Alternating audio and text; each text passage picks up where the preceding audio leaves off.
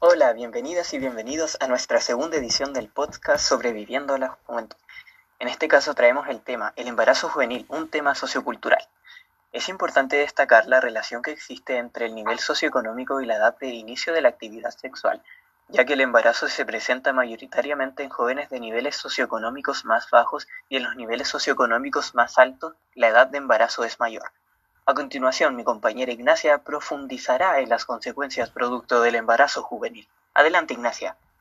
Muchas gracias, Jeremy. Bueno, la adolescencia conlleva una serie de situaciones que pueden atentar tanto contra la salud de la madre como la del hijo y constituirse en un problema de salud que puede afectar a niveles psicológicos o neonatales, que son influidos directamente en contra de las mujeres adolescentes que no tienen los medios para costear los tratamientos. Mi compañera Marcela tendrá el gusto de profundizar con respecto a la influencia sociocultural el embarazo juvenil. Adelante, Marcela. Gracias, Ignacia. Bueno, el embarazo adolescente va en aumento mundial presentándose cada vez a edades más precoces. Existen variaciones importantes en la prevalencia a nivel mundial dependiendo de la región y el nivel de desarrollo.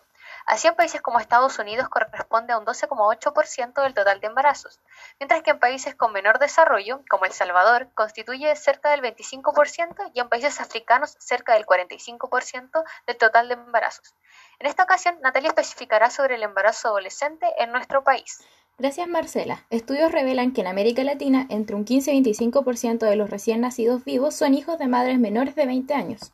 En Chile el embarazo adolescente es considerado un problema de salud pública grave, ya que cada año nacen aproximadamente 40.355 recién nacidos vivos hijos de madres adolescentes y 1.175 hijos de madres menores de 15 años.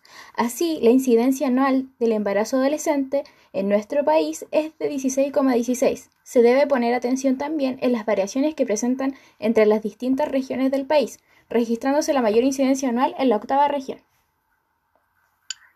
Ya para ir finalizando, me gustaría decir que en Chile el embarazo adolescente es una brecha enorme, en especial para las mujeres, ya que este hecho las obliga a desertar de sus estudios, tener que insertarse en el mundo laboral a temprana edad con la responsabilidad de cuidar a su hijo. Ah, muchas veces no tienen el apoyo de la familia para salir adelante, tampoco del padre. Generalmente para las niñas es mucho más difícil que para los hombres seguir con los estudios, dado que las mujeres son las que están gestando. Entonces los hombres tienen la posibilidad de terminar su cuarto medio y después trabajar, quizás, si ellos lo desean, para poder cuidar a su hijo